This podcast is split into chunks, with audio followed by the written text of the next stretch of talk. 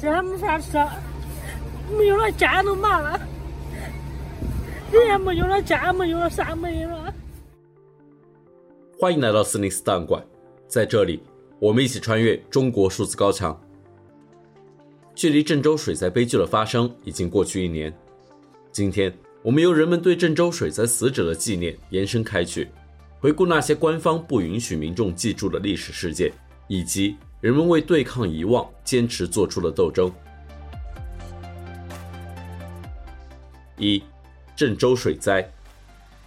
大家刚才听到的这段采访录音，来自一年前的七月。当时，历史罕见的超强降雨导致河南郑州及多个地区发生严重洪涝灾害。根据中国国务院调查组后来的认定，这场水灾共导致三百九十八人死亡或失踪，其中仅郑州就有三百八十人。在受灾区域中，最受关注的是发生在郑州地铁五号线沙口路站的悲剧。二零二一年七月十九日至二十日，在郑州市气象台连续六次发布暴雨红色预警信号后，郑州市依然没有任何机关单位做出任何应急反应，地铁仍在运营。二十日晚间，大量雨水灌入地铁隧道，致使仍在运行的地铁车厢内大量乘客被困。这种水流，你只要人站进去就没了。那车停那儿开始进水的时候就是五点多，我当时我是在十点多出来的。因为当时我水已经漫到我们肩膀了，这水冲劲太大了，就直接给冲走了。那个时候觉得已经快不行了，我们在车厢里面干等，我们才去把那个驾驶门给它弄开，然后我们强行爬出来的。当时门口推出来都是水，流的很急。根据官方后来公布的数据，当天仅地铁五号线就有十四人死亡，五人受伤。面对如此严重的省会城市责任事故，官方的第一反应是封锁言论。七月二十四日，一名用无人机拍摄灾情的大学生被多名便衣警察暴力阻拦伤害。救命！你要无人机逼他就行了。是啊。你要无人机逼他，你不要打人家。你干嘛非得打人家嘞？你别跑，你别跑，你松开，那你要你你你要戴手铐还装？好，不要打人家。面对官方严防死堵的舆论控制，依然有大量民众冲破阻碍，在五号线沙口路地铁口献花寄托哀思。为了阻止人们参与纪念，郑州官方用黄色围栏板将鲜花围住，但后有多位勇敢的市民深夜将围栏拆除，表示不要挡住死者回家的路。转眼一年时间过去，很多人并没有忘记郑州水灾的悲剧。今年七月二十日。大量郑州市民和网民试图用各种方式纪念水灾遇难者，却遭遇官方打压。例如，新浪微博话题“河南郑州七二零特大暴雨一周年”及相关图片被屏蔽，以至于微博博主得其神随发布了十二张纪念图片，全部被不予显示。另一位微博网友发文称，自己中午订了两束花，打算悼念死者，却被花店告知。今天郑州全市的花店不允许将鲜花出售给试图悼念七二零的人。微信公众号作者郑州的文章《送花季二零二二零七二零》也在朋友圈被热传，阅读量很快突破十万加。文章讲述了作者在线订花，试图送到地铁沙口路站，但却遭遇阻挠的经历。他在卡片备注上写下了“我们没有忘记”几个字，花店还附赠了一束菊花。但沙克路站地铁口有便衣警察守候，在他拜托接单的骑手把花放在附近之后，也被附近专门检查的收花的人给收走了。捷克作家米兰昆德拉曾在《消亡书》中写道：“人类与强权的斗争，就是记忆与遗忘的斗争。”中国官方在极力塑造正确的集体记忆的同时，也在不遗余力地阻止个体的记忆与纪念。接下来。就让我们梳理一下那些被禁止的纪念和人们为对抗抹杀与遗忘所做的努力。二，六四事件发生在一九八九年六月四日凌晨的六四血腥清场，无疑是中共最为恐惧和严防死守的政治事件。为了阻止民众提及六四事件及纪念死难者，每年临近六四，中国当局都会采取日趋严厉的控制封锁措施。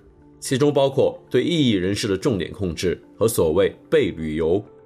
关闭六四屠杀的主要发生地之一木樨地地铁站，社交媒体禁止用户更改名称、更改头像、政治发送蜡烛表情符号等等。即便如此，每年依然有大量民众和网民用各种方式表达纪念、反抗和哀思。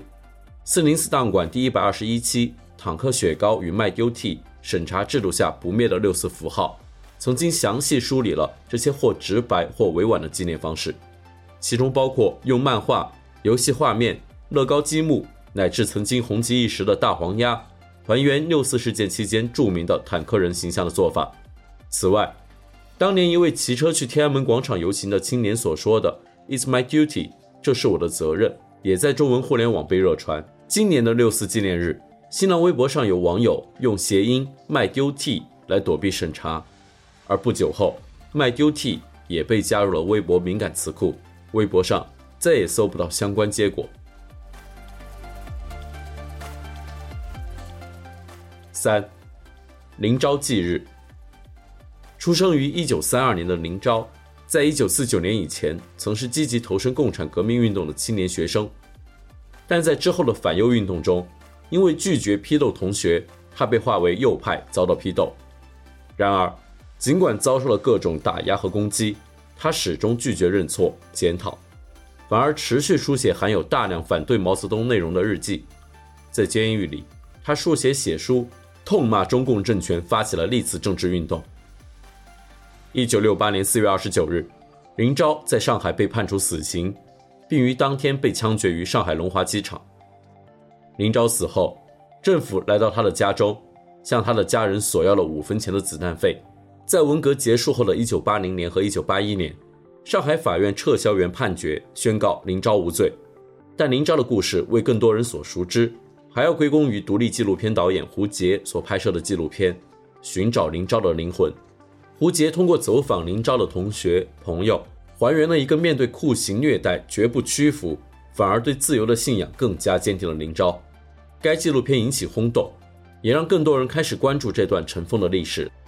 二零零四年，苏兰新闻专科学校与北大部分师生集资立碑，将林昭的遗物安葬在江苏省苏州市木渎镇灵岩山的安息公墓。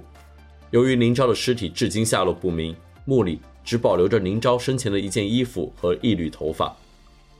林昭墓碑的背面镌刻着他1964年所写的诗句：“自由无价，生命有涯，宁为玉碎，以殉中华。”在林昭墓被修建以后，陆续有民众在林昭的忌日4月29日前往他的墓前祭奠，但这些祭奠活动都遭受中国国安部门的监视和录像。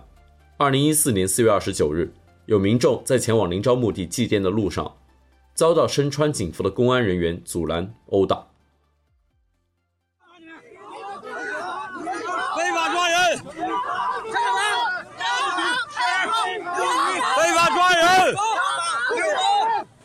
让全世界的人来，你们也要闹大。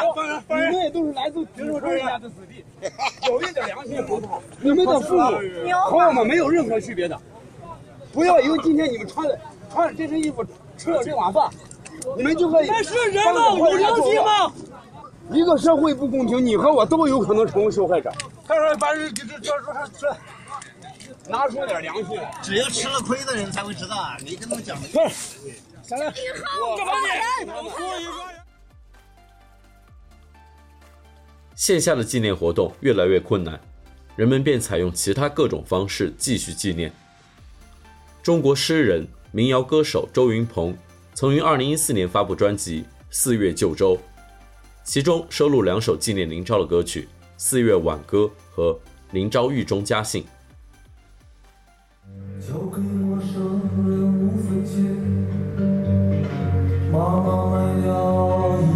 一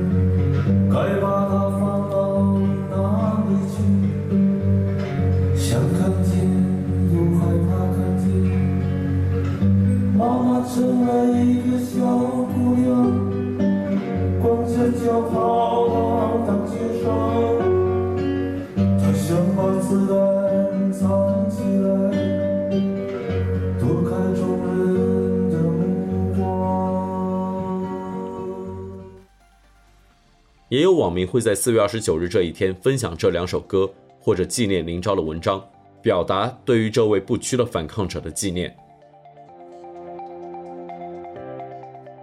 四，上海胶州路教师公寓大火。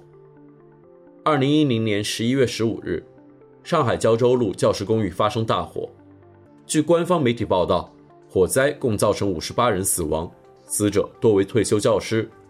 火灾发生后，许多民众前往悼念。国务院新闻办发布命令，各媒体网站关于上海大火头七的悼念一律不上显著位置。发生火灾的路口也成为上海监控摄像头最密集的地方。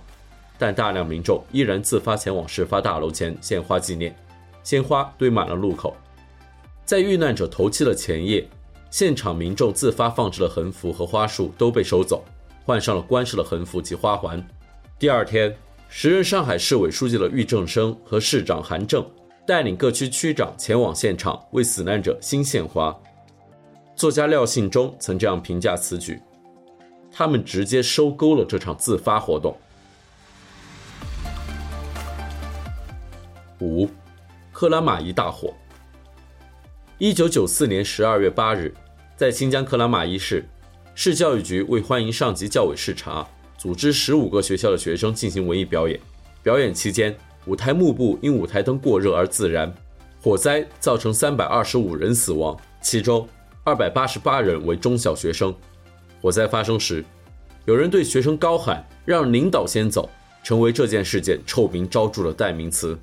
在事件发生之后，当局一边承诺进行赔偿和调查，一边压制关于事件的报道。时任中央电视台台长的杨伟光在退休后接受《南方周末》采访时承认，当时曾经禁止一部关于克拉玛依的电视专题片播放。中宣部也发出过正式通知，克拉玛依有关报道不要再报，局势很不稳定。但这些禁令并未能阻止人们与遗忘所做的斗争。二零一零年，独立导演徐星拍摄了长达六小时关于克拉玛依大火的纪录片《克拉玛依》。不出意外，该片在中国被禁止放映。同时，这部纪录片入选当年香港国际电影节和瑞士洛迦诺电影节等多个国际知名电影节，并获得多个奖项的提名，为这场人为的悲剧留下了珍贵的影像记录。克拉玛依大火发生后的每年十二月八日，都会有人分享相关的纪念文章。二零一三年，艺术家巴丢草为克拉玛依大火十九周年祭创作了一幅漫画，并配了一首纪念的诗歌：“一声领导先走，就把二百八十八根红领巾喊成二百八十八根火舌，滚烫的心子，吞没二百八十八张稚气的脸。十九年了，会场的火早熄了；十九年了，喊话的鬼早放了。”十九年了，还有孩子活着，还有红领巾飘扬。随着中国网络审查的逐年趋紧，对克拉玛依大火死者的纪念文章越来越难以发出，甚至还有人试图去塑造一种新的集体记忆，称让领导先走是被误解的话，领导并没有不顾学生安全先走。二零二一年十二月八日，克拉玛依大火二十七周年之际，微博网友。是个小机灵鬼发布长微博，正确的集体记忆，反驳这种为领导推卸责任的说法，还原了克拉玛依大火事件的真相。这篇长微博不久即被新浪微博删除。但纪念与记忆从不会中断，它会以各种各样的方式从审查高墙的缝隙中钻出。诗人和歌手周云蓬曾经为在由公权力导致的灾难中死难的孩子创作了歌曲《中国孩子》。我们以这首歌结束这期节目。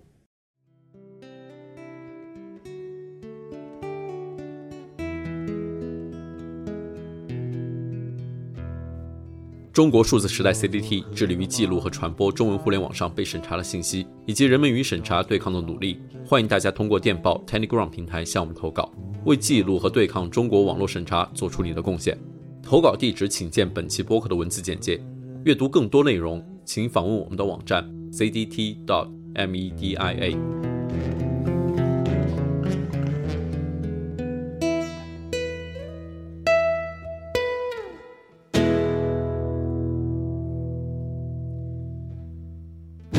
要做中国人的孩子